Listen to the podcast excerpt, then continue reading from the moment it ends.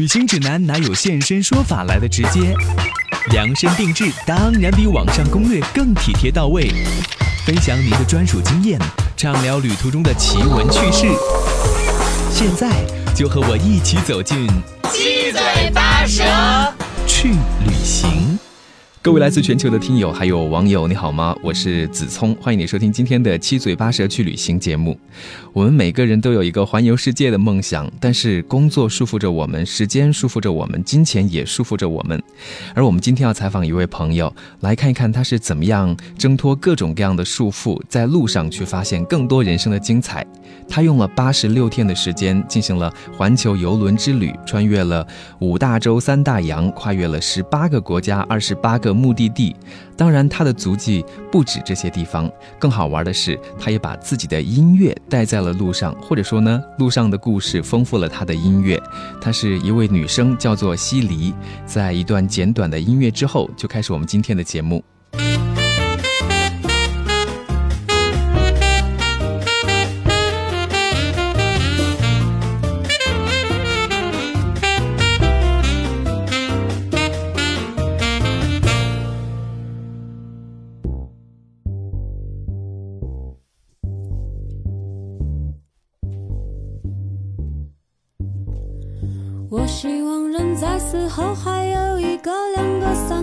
出口。哦，因为人在世的时候存在许多焦虑和后悔。嗯，虽然听起来这并不公平，因为我们需要很多时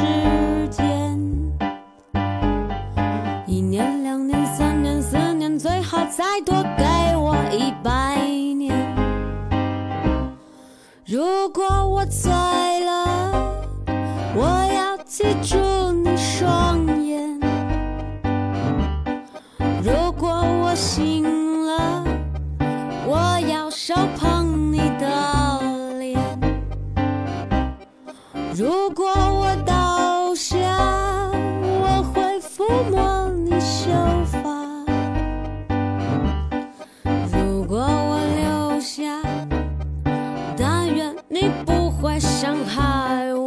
这首音乐的演唱者就在我们的现场，欢迎你，西离。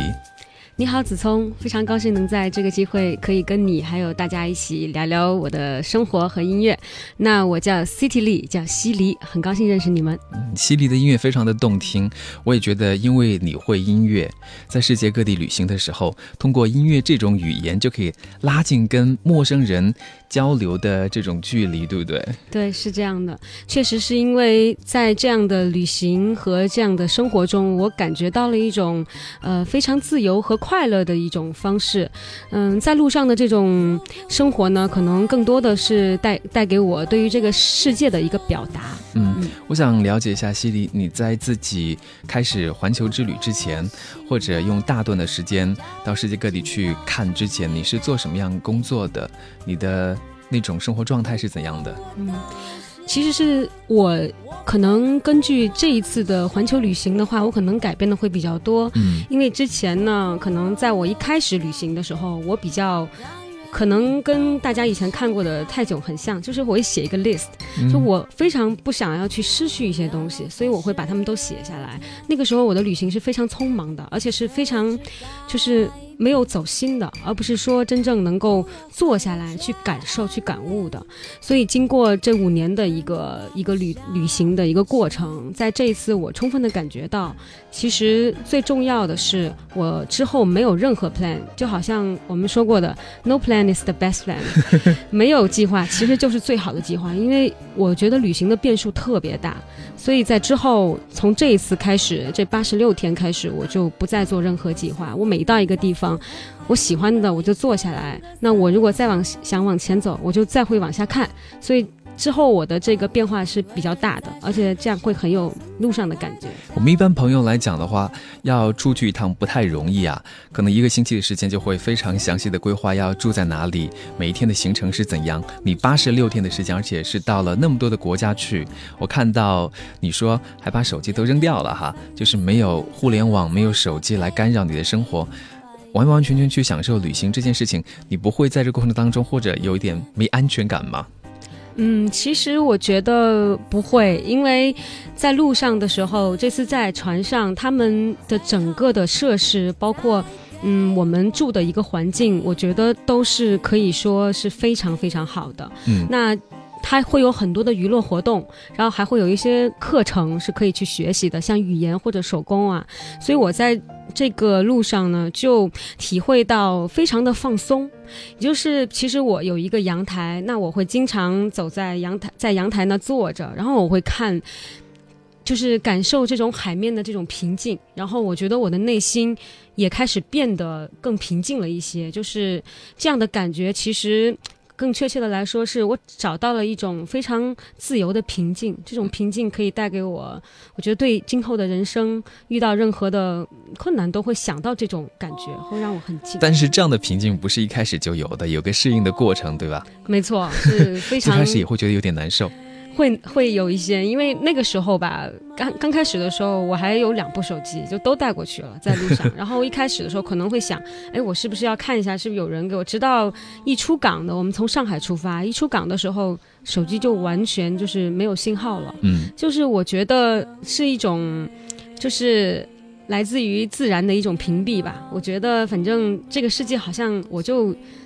呃，跟他有一点隔断的感觉了。我觉得我是在过一种与世隔绝的那样的生活，所以我在呃这样的生活中呢，我能看到的东西其实更多，而且我能听到，我能我能用心体会到的东西其实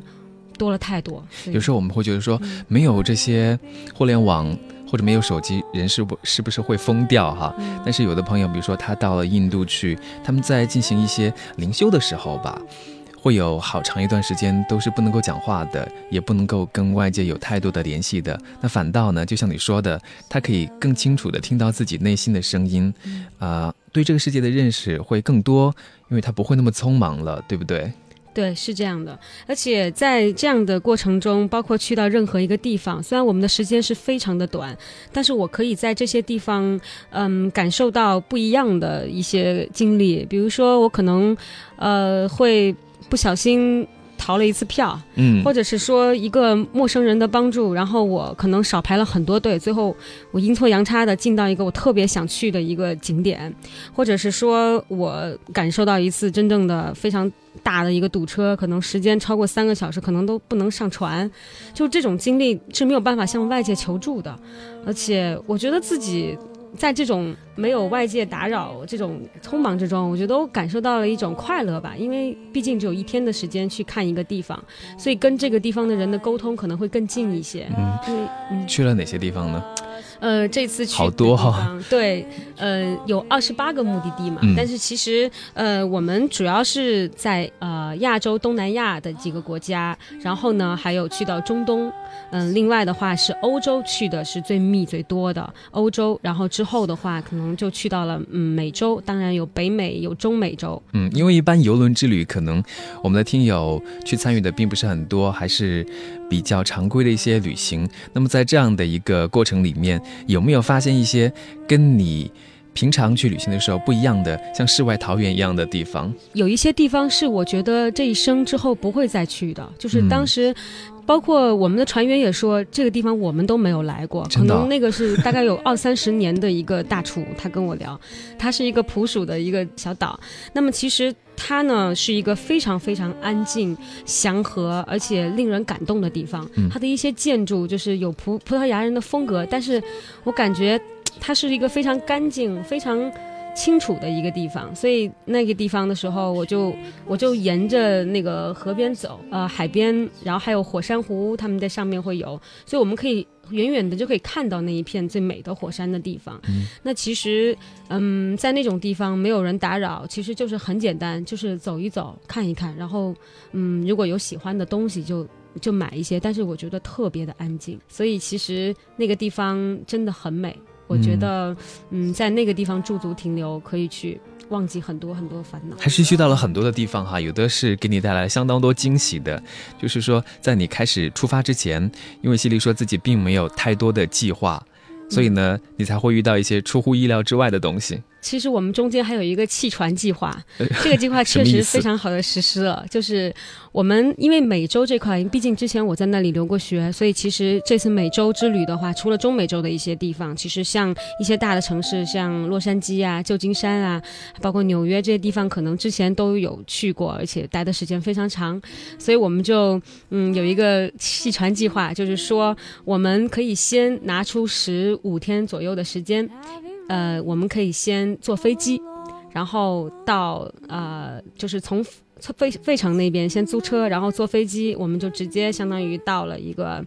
呃黄石国家森林公园，哇哦，那地方是我的一个梦想，之前一直没有去，但留学的时候可能没有没有机会去走，所以一待就待了差不多得有快。一两周的时间，然后在那里非常的开心，感受到了一种另外一种大自然的气息，而且也是属于自驾的这样的一个方式。然后之后又坐飞机到了呃旧金山，然后待了一天，见了我原来的同学，之后又飞飞到了那个呃夏威夷，为了赶赶这艘船，到最后 就是说让这个船自己先开几天吧，开个十五天，完了之后我们再去赶这个船。没错，因为他从那个旧金山开到呃夏威夷那个群岛，大概需要差不多一周的时间。嗯，那可能我们觉得，因为它毕竟是属于我们大概呃六七十天之后的这个这个行程了，所以我们我们年轻人可能更需要的是感受。再快一些的这样，而且既然到了美洲，我们就不想浪费这次机会，我觉得就可以。我们，所以我们这次海陆空，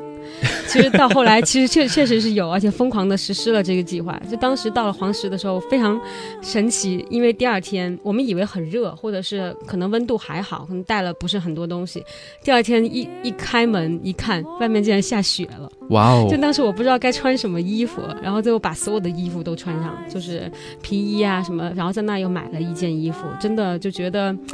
大自然真是变幻莫测，所以我说用八十六天的时间，其实我体验了四季。在那个地方的话，我我我们用的是一种就是属于自驾，然后又我们又住在东西南北几个门，我们都住，等于是全部都走过走完了。另外的话，很多地方我们是就是徒步的。我觉得更多的是让我看到了可能美国年轻人，包括他们房车一族的另外一种生活。嗯，因为通过跟他们的沟通，我觉得其实每个人对自由对。轻松或放松的这种方式是有很多种的，这样的自由不是每一个国人可以去感受到的。可能我们在国内并没有这样的一些机会，那么可能很多去也是跟团游的方式。那通过这样的方式，我觉得我更亲近于大自然，而嗯，很多的这些小动物其实就在我的身边。我觉得，嗯，就是一种能量的呃积累。对，非常庆幸。把这件事情去做了哈，嗯，对，因为确实是这个事情，其实当时，嗯，属于我是一一三年，相当于这样，就是呃离开了美国，那回国继续工作，但是在美国离开的时候，我的内心是有一些呃非常多的一个一个感受的。当时在飞机上，其实我并没有舍不得这个国家，但是我却想。没有去到黄石，我心里面好遗憾。我想要美国，我一定要再回来。这样，当时确实是有这种，所以这次 我觉得，嗯，有一种实现了自己心中久藏的一个梦的这种，嗯，感觉。对，我觉得不管你是做哪一行，特别是对于要进行艺术创作的一些朋友来说，比如说你会创作音乐，所以灵感还有这种。来自于大自然的生活的，来自于这个世界的各方面的能量是非常重要的，它会让你的创作呃更有生命力，对不对？所以呢，我们在今天节目当中也准备了一些音乐，要来听听西离他自己创作的歌曲。我觉得生命并不是一定要很长，但是我觉得一定要嗯活得自在吧。我觉得这种自在在于心，所以其实看到他们的时候，我体会到了另外一种。呃，能量，所以那次的旅行对于我之后的改变是非常大的。那其实那次也算是只身前往吧，所以我觉得《孤独旅客》，嗯，这一张专辑出来之后，确实是，嗯，它是一个很简单，可能就只有我人生和一把吉他。那从此以后，可能我就开始喜欢于这种在旅行中得到这样灵感生活的这样一种方式。然后之后又有流浪人和现在的行之路上，其实都是一系列。好，那我们就先来听听这首歌曲《孤独旅客》。好，OK，嗯。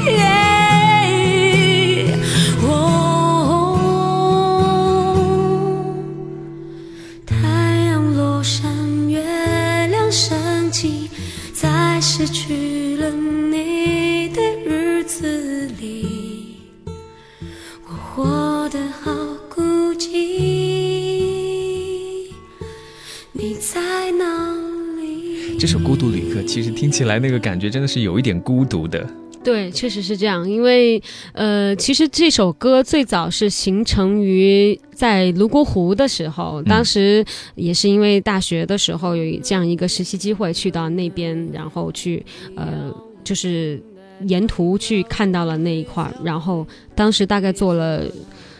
十八个小时走了山路十八弯，这样到到的泸沽湖，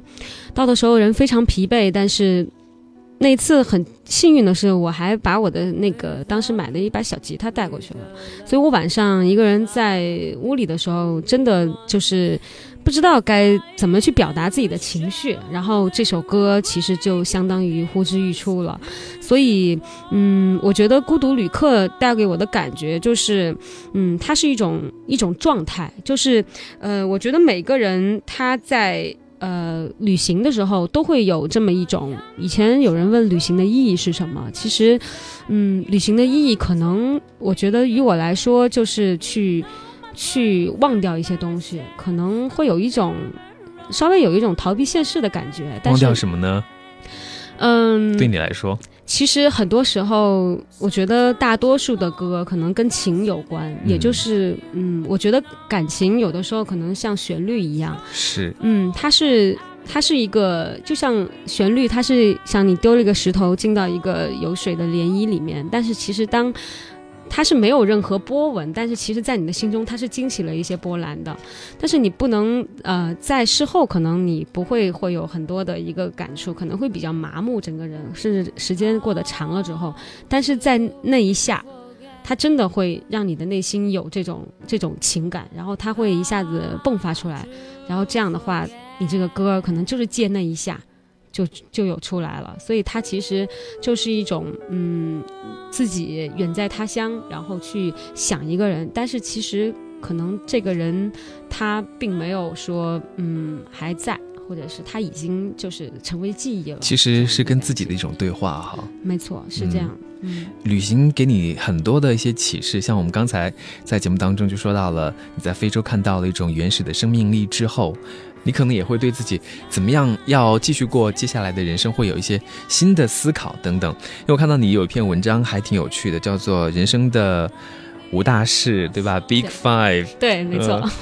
是这样。很深刻的思考。对，因为当时其实是在大裂谷那边得到的一个启示，因为之后我还去过几次。那在大裂谷上看到整个自然的一个感受，可能跟。我在图片上看到的是完全不一样。真的，有的时候我们在电视上面看到一些画面的时候，觉得还挺好看的，但是你到了现场之后，才会真正体会到什么叫震撼两个字哈。没错，确实是这样，就是真的是。在那个地方的时候，你才会感受到自然的一种包容力吧。嗯，我觉得，我觉得，呃，如果我在上面看，如果我我在想，如果我就是上帝的话，可能我看到这个世界这些呃天上的云在变幻莫测，他们在照耀这个世界，包括夜晚的这个星空幕布，其实这些所有的感觉会让。嗯，对人生会有更多的思考，包括其实动物，我在感觉其实他们最大的一个一个呃存在存在的一个价值，其实我觉得可能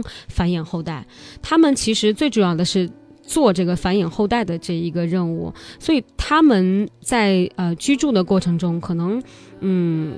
他们这种呃生活的方式。会更多的让我感觉到一种生命的力量，就是他们不断的像以前我们以前看《狮子王》，其实取景呃大概取材也是在这个非洲东非的这块儿，就是这块草原上，所以其实他们真正他们要的他们的那种生活，就是让我感觉到人其实有时候不应该计较那么多名利的一些事情，其实真正呃走的时候，其实我觉得这些东西是带不走的。那我觉得有什么可以去它延续呢？我觉得有两种。种一种可能还是呃，我觉得还是你的后代，就是一个繁衍的一个，我觉得这是人的一个基本的，你觉得跟动物一样，就是就是它的一个基本的一个。一个要做的一个事情，那另外一件非常大的事情，我觉得就是一个呃精神作品，就是如果它能够存在，那我觉得它是可以代代去相传，而且不是用金钱去计较它的价值的。所以，但是嗯，我觉得很开心是每一个人可能都有各种不同的创造力，而我可能在嗯年轻的时候。比较小的时候就能意识到这个我的一个要做的一个创造的一个东西，所以音乐对于我来说就是我的一种创造，也是对这个世界的一个表达方式。就是你的 calling。对，没错。所以的话，我觉得就是，嗯，通过这些嗯思考和这些自然，其实我反而对人生我觉得更轻松了。它不会像我书本里，包括小时候可能看到的，可能考上一个理想的大学，那就是一种成功。其实它只是我嗯非常重要的一个人生的一个经历而已，嗯。后来我发现，我小时候特别在意的，包括成绩这些，其实之后都是可以去改的。但是只有你的心态，它是一种你的人生观和价值观，它可能需要这个世界来给你去认识。所以在之后的时候，我觉得我变得很轻松，因为当我看到外面的世界、外面的人，他们是如何健康、快乐、呃知足的。生活的时候，我觉得我想到他们，我会跟看到他们的笑容和他们对生活的可能一两句话，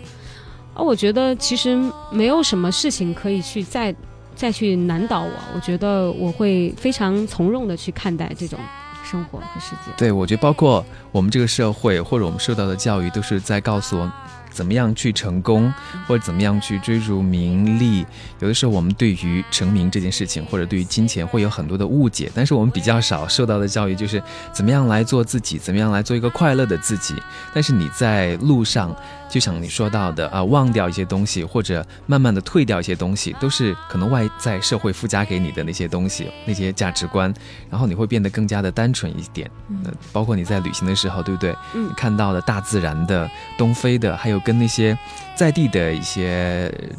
人呢交流的时候，都会有一些不同的感感想、感触哈。对，会是这样，因为其实我到后来的时候，我更喜欢的是跟小孩子去交流，所以到各个地方我会跟他们聊很多。那倾听他们的梦想，其实也是我经常去聊的一个话题。比如说呢？嗯，比如说我在呃在非洲的时候，我也会问很多，包括我之前。之前写过一篇文章，有一个叫小辛巴的。其实通过跟他的一次航海的过程，我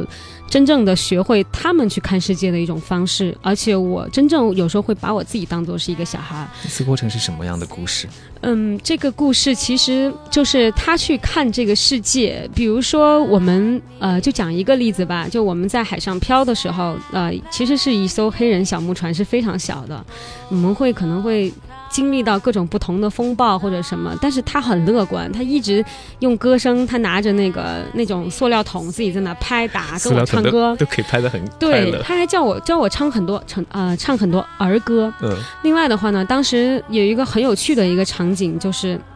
他跟我说那个海面的时候，他会说，嗯，你看，他说你看。呃，我们我们因为海在停到边快搁浅的时候，它是有黑色的嘛。他说：“你看，你看，呃，这就是我们黑人那个那个边，因为那个海是一个白沙滩，所以他说那边就是就是白人。”然后他说：“我们我们是永远不可能融在一起的。”他大概表达了这个意思。我觉得他的心中可能是有一种无奈，嗯，但是我觉得他这种方式很可爱。他去讲这个的时候，后来我就告诉他，我就想跟他说：“我说，但是有没有想过，其实，呃。”我们的血都是红色的。我说你用红色去想，其实大家我们都是都是一起的，我们都是这个世界的人。所以，在我跟他讲完之后，其实他很天真也很开心，他会看着我，他跟我聊到很多，包括他对于这个穆斯林的这个解释，我觉得也也很有趣。就他父亲跟他说。嗯，为什么会有四个穆斯林的呃先生最多是可以娶四个四个妻子的嘛？但其实当时他给我讲的这个方式是我最可以接受的。他说，因为爸爸告诉我说，就是感情中不能有欺骗。就是如果说真主说，如果说你爱上了第二个女人，那你就不应该去隐瞒之前的，你应该去让她知道，你也会真心对她负责，你会对她好。他说，但是这样的话，最多不能超过四个。其实人一生遇到四个也是可以的了。所以他其实用这样的方式，他觉得那都是爱，是非常真诚的爱，不应该说啊，他就是没有什么大小之分，而是说他们都是对这个。非常重要的一个，可能是这都是他父亲生命中非常重要的几个女人，所以在他的这个世界来看，可能他们都是妈妈，就是呃，他是非常幸福的去看这个世界的，所以没有我们成人去想的那么多的一些故事，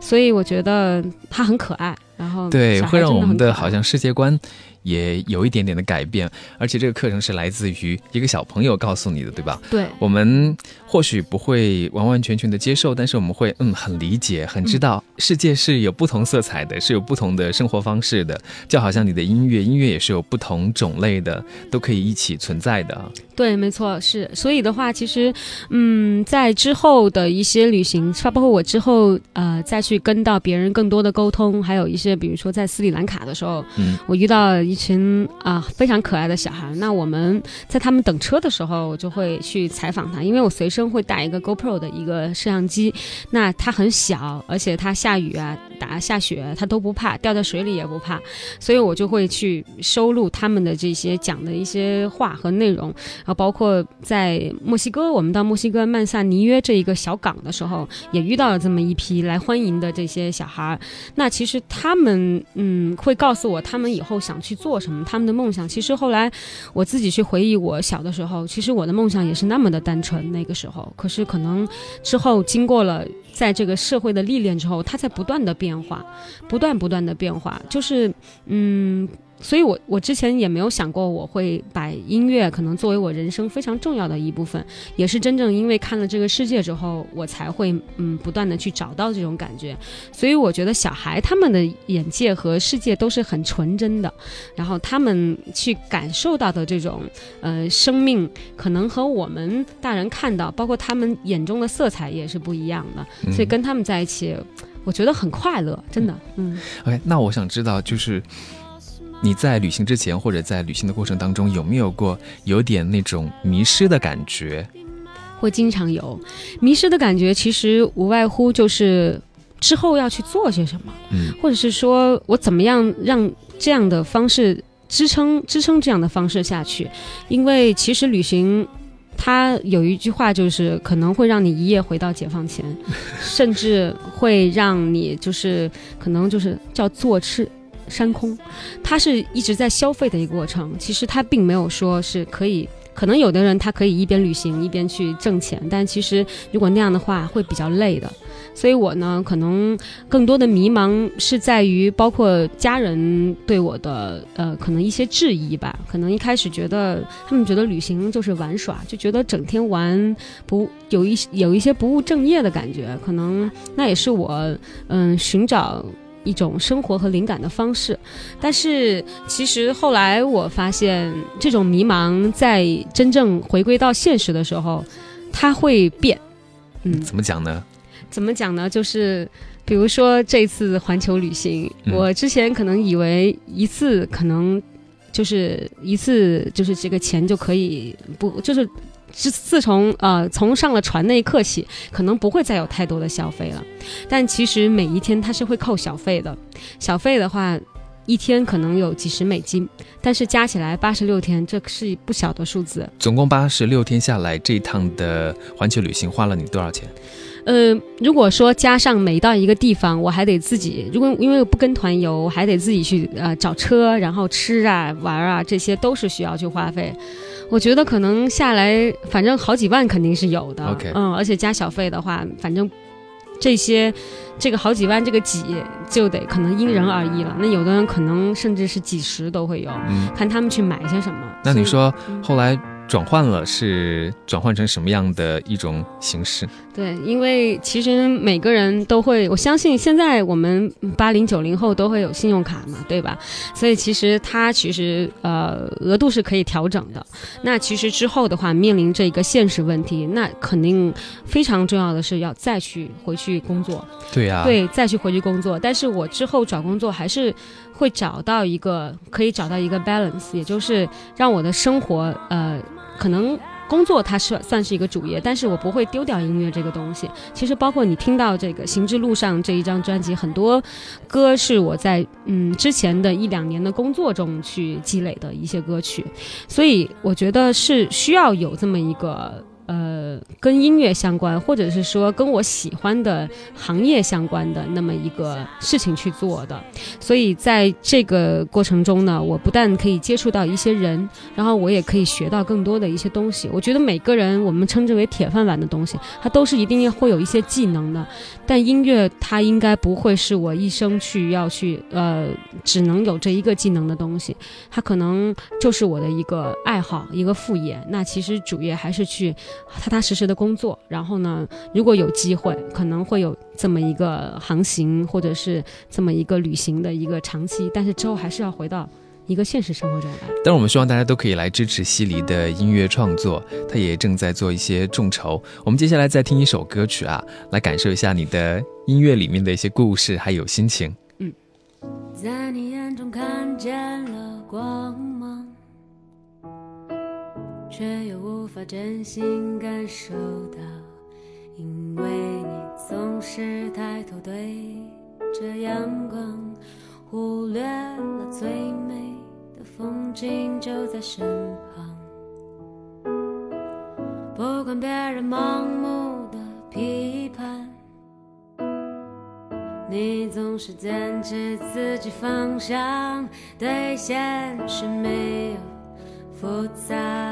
抱怨，但未来永远都充满着希望。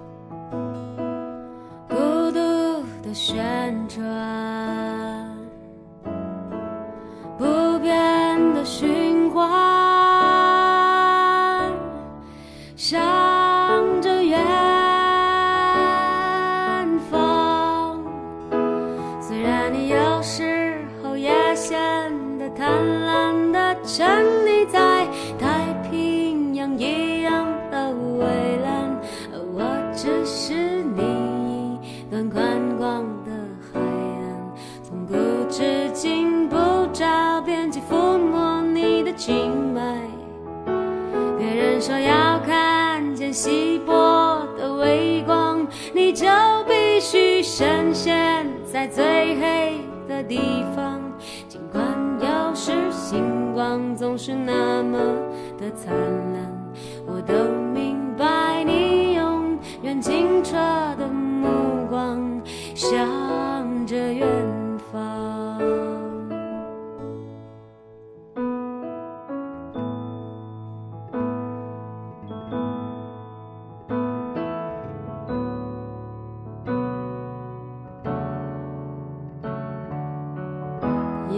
一直在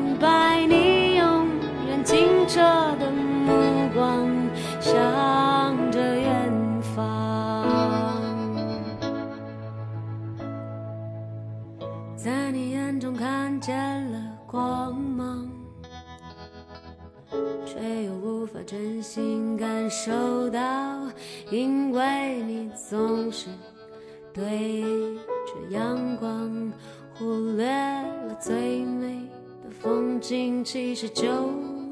在身旁。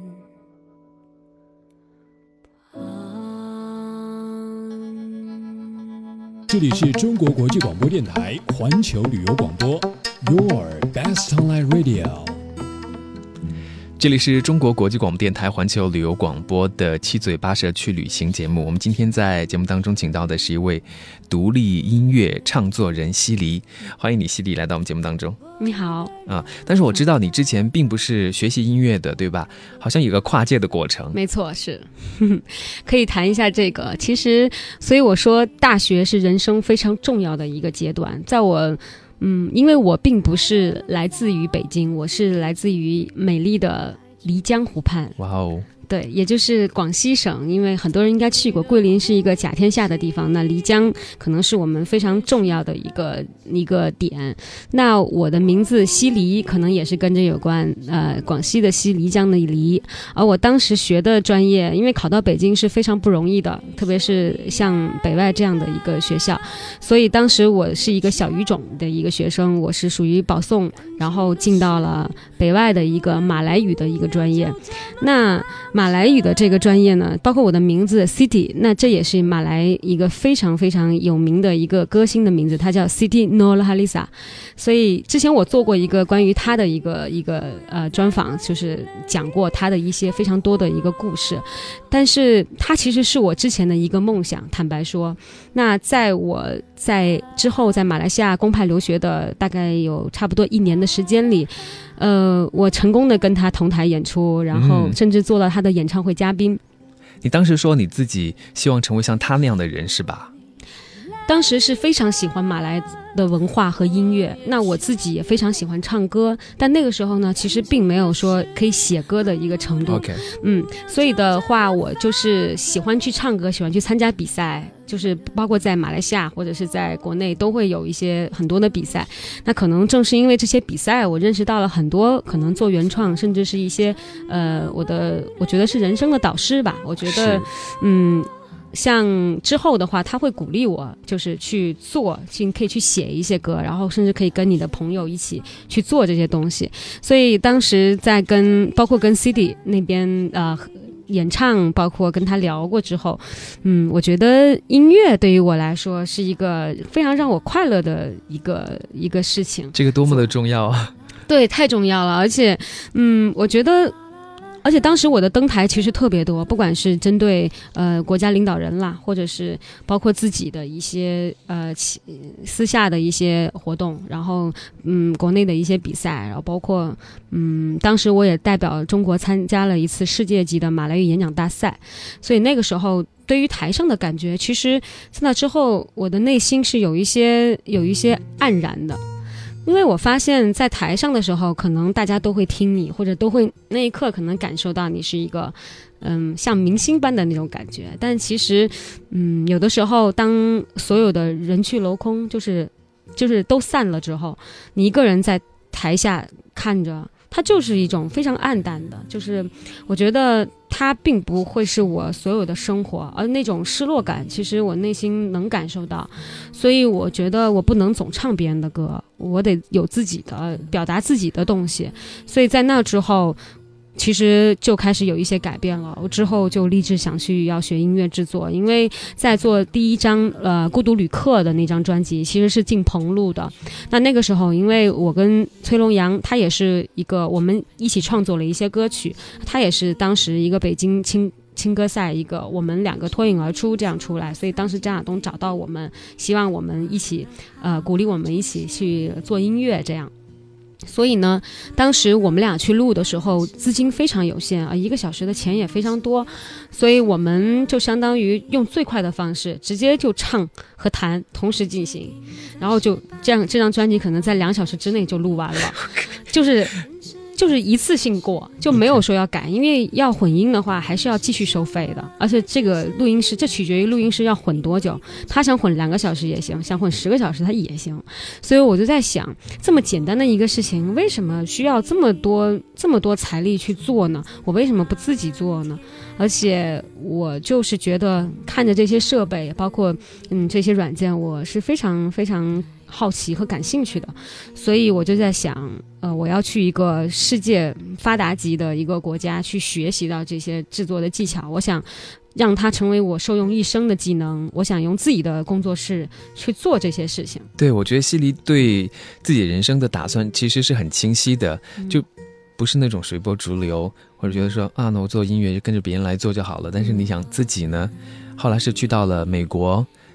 旧金山，对，学习音乐。对我后来就是等于是中间又隔了一年，那这一年多的时间我也是在工作。那呃，在一年多之后，我就申请到美国的旧金山艺术大学的音乐制作现代音乐制作系。那其实这个系，据我当时所知，还是没有毕业生的。嗯，所以说它是一个非常新的一个专业。那我们学习到的一些专业的技能，可能更多是偏向硬件加软件这样。所以当时我买了我人生第一个呃苹果电脑，嗯。那他就我就带着他去到了美国去去学，当时一个话筒可能也就一两百块钱，就很便宜的。但是我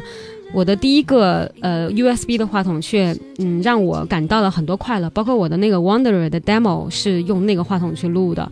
嗯，所以我我就是在那个地方，我感受到美国人的他另另外一种呃一种方式，他们那种很飘却他们那种自由，嗯，我觉得更多的是他们在街头的这种艺人的这种，呃，他们这种呃。怎么说呢？就是很放开式的这种表达，所以当时我有幸经常在下课或者平时没有事的时候，我会在街上闲逛，然后遇到这些街头艺人，反正就在那看着，然后等到他们歇息的时候，我会跟他们聊。所以当时我遇到了一个一个女孩儿，嗯，她呢，反正浓妆艳抹的，很年轻。他们有一个可能小小的乐队，有打鼓的，然后有唱歌的。她呢是玩那手铃鼓的，嗯嗯，但她很自然，她很开心的在那里去做。她可能并没有很多活，但是她，嗯，她的那种表情让我至今都还记得。所以当时我就跟去前面跟她聊了几句。她说他们也是在做一个世界巡演，他们走到世界很多地方，包括欧洲啊、美国啊。他们会把自己的这种行为叫做世界巡演。对世界巡演，他他们很乐观的这种生活态度。然后他就是跟我聊，我也我二十岁开始我就开始走了。我说哇，我说我当时突然间觉得自己老了，但是我又想到，可能我如果二十岁的时候，我也开始用这样的方式，当然只是一种想法。时间是没有办法再往回走的，所以我就用一种非常空灵的方式去诠释了这首歌，就是 Wanderer，就是一种嗯飘行在世界，找到一种非常空灵的这样的一种声音的状态，去表达他这种嗯很快乐却很自由的这种心态。嗯所以当时，嗯，我们当时刚好还要做一个作业，就是做这个歌，然后我就把这个歌放到了整个一个班上去让他们听，然后老师对这首歌的印象也非常深刻。当时，嗯，就。跟所有同学说，还有这首歌让我的感觉好像已经超出了我们的二维平面的或者一种感觉，它好像是三维、四维，甚至有五维的这种呃声音的状态在，还有你感觉到很飘，东西很多，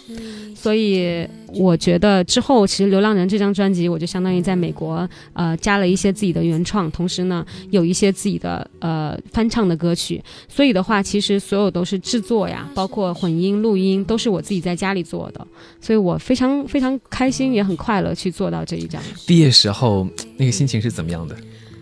嗯，毕业的时候的心情就在想我的下一，可能会想我的下一步吧，但是我又不会非常的着急去要去找一个什么样的一个工作，而是很随机的一个情况，可能就是因为我要我要更新我的一个软件，因为当时我想写一本书，嗯，然后当时我的系统又比较旧。所以我去到了当时的一个，就是去到了一个 Apple Store，然后可能正是因为那儿，我又可能又一次改变了我的一个人生，就是遇到了我之前的一个朋友，他在伦敦读书，我们就聊起来了。然后他说：“你为什么不来？不来可以做一个，你可以去来这里做教音乐制作。”我说：“真的可以吗？”他说：“这个软件可以的。”他说：“是我们这边的 Apple 的一个非常重要的软件。”苹果公司去做音乐制作方面的工作，非常多。教学的工作。对，其实后来我自己在网上看，其实像我们这种读呃 BFA，就是嗯。Bachelor of Fine Art，、或者是 MFA 这种，呃，他毕业最多去的是 Apple，OK，因为 Apple 会真的会招到很多就有创造力，而且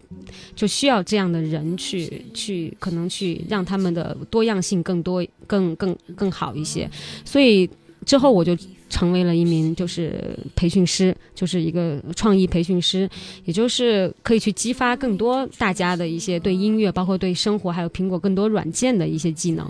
所以我觉得，就是它是息息相关的。我当时没有想到我要去做这个，而是可能我觉得就是一种非常随机的状态。对，而且我觉得西黎是很愿意大胆去尝试的。有的时候机会来敲门的时候，可能有的朋友觉得，嗯，我要去吗？还是不去算了。但是你呢，就会去尝试一下吧，去做一下吧。而且也是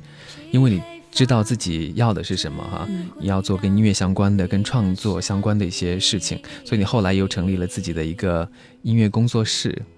没错，后来的话又是在一三年，当时也是回来的时候，我觉得还是很有激情的。那个时候是非常，也是非常兴奋的一个状态。而当时呢，我其实一直在找，我是不是要像之前那样，只是在一个网上啊，就是那么自由发起？可能我的好友只有一千到两千人，他们可能给我现金或者怎么样去买我的一个一个专辑。那那一次可能就不一样，因为当时有人推荐给我追梦网的 CEO 一个。接近九零后的一个小孩，小嗯杜梦洁。那跟他聊的过程中，我觉得他是一个更有激情的，他可能之前还去过中东，甚至阿富汗，感受到战争的那种。呃，摧毁，所以他回来之后，他说我一定要做一件事情，所以他就做了一个追梦网。当时可能正值这个网站刚开始做的时候，所以其实还是，嗯，我当时呢属于为数不多的一个音乐人，可能属于第一个做的这种音乐的比较大型的这种项目。所以当时呢，我主要是筹建我的一个工作室，包括购买设备呀、设备就比较多需要买的，然后可能还有一些别的，我我需要去想要可能一些呃工程人员啊，或者是说房租啊这些，我可能都考虑进去。所以当时目标筹款是四万，然后最后可能拿到了五万多这样的一个筹款，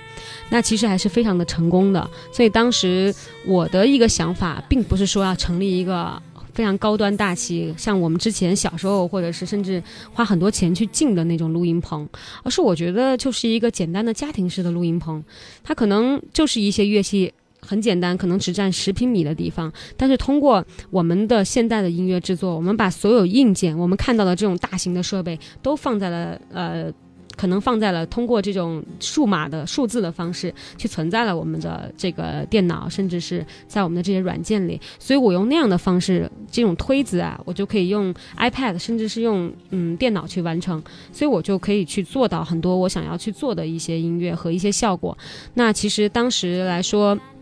我也遇到了一些困难在之后。嗯，但是这个工作室是成立了，就是它是属于是在我自己的一个家庭工作室，已经有两年的时间了嘛？对，所以我现在的这个行之路上，很多音乐是因为当时购买了这些设备最后完成的，包括呃好的麦克风，那是我可能我买的，我在日本那边当时买到可能上万的一个麦克风，那它的效果肯定跟我几百块钱的是完全不一，样的。犀利一进我们的录音间就说：“你们用的麦克风是什么牌子的对，然后最后发现跟我在美国买的时？”候差不。多哈，一样。是另外一款，因为我在美国后来有更新我的一个设备，我买到这款的 Rode，我觉得是非常好用嗯，那你自己做这个工作室的负责人或老板吧，哈，对，就是我自己自己去做，因为当时，嗯，后来遇到的问题就是一个可能还是因为我需要去用我当时去的工作去滋养这个工作室，那后来它更多的成为了可能有一些歌我听了还不错，或者我会跟这些人联系，那我会把这些歌放到我下一张的一个合集里面，因为。这个呃，在我周围的朋友，甚至一些圈子里，会有一些嗯，一些人他们的音乐非常好听，但是没有人去，没有没有机会去把它这样录出来，或者是说，嗯，没有一个那样的合适的一个场合去表达，所以我觉得可以，当时我就是说可以来这边一起玩，然后大家可以做一下，但是因为有工作的问题，所以可能还是需要很难去找到一个平衡，所以我主要还是做我自己的一些音乐。对，其实西离自己在创作音乐和追求梦想的这过程上，还在不断的前行，一定还会遇到很多的困难问题，对不对？当然也会有很多的机会、很多的灵感等等。所以你说自己其实是一个快乐的追梦人，没错，是这样的。我觉得，嗯，一个人的梦想可能不是生下来就有的，嗯，可能跟我我的一些个人经历和感悟有关。那当你一个微小的决定，可能最终它积累到某一天，成为了一种强大的一种要求，你想去要实现的冲动的时候，我觉得那就是梦想了。然后，可能我觉得快乐怎么说呢？就是，嗯，当没有人去逼迫你要去做一件事情，但你自己愿意自发、愿意去做，而且愿意用。可能我觉得音乐或者是这些旅行会让我用一生的时间去要去做完它，所以我觉得这个过程是让我非常快乐的。所以现在有的时候我会自己听着自己的音乐，可能会把我一下带回那样的环境中，有一种穿越的感觉。所以我觉得那个时候，我觉得我做出这些东西，不管别人去怎么评论，但是我的内心，嗯，是非常快乐，非常。呃，非常感动的，因为音乐算是我的一个出口，所以我觉得通过这些方式，我变得可能会更加的乐观一些。对，其实今天听了犀利跟大家的分享之后，我也觉得我们应该更加的勇敢一些。有时候在职场里面工作久了，实际上很多朋友都不太快乐。有时候我们遇到一些事情，自己想做的事情，会有一点快乐的种子在心里面发芽，但是也因为各种各样的原因，你说算了吧，还是按部就班的过正常的生活就好了。所以那些快乐可能又离你而远去了。但是西里会把这样的快乐抓住，而且努力的在快乐的生活去追梦啊。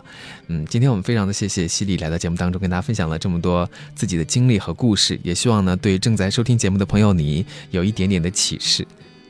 谢谢子聪，非常感谢大家收听今天的节目。嗯，我们最后来听到这首歌曲，就是刚才西里在节目里面一直提到的《Wondering》这一首歌啊。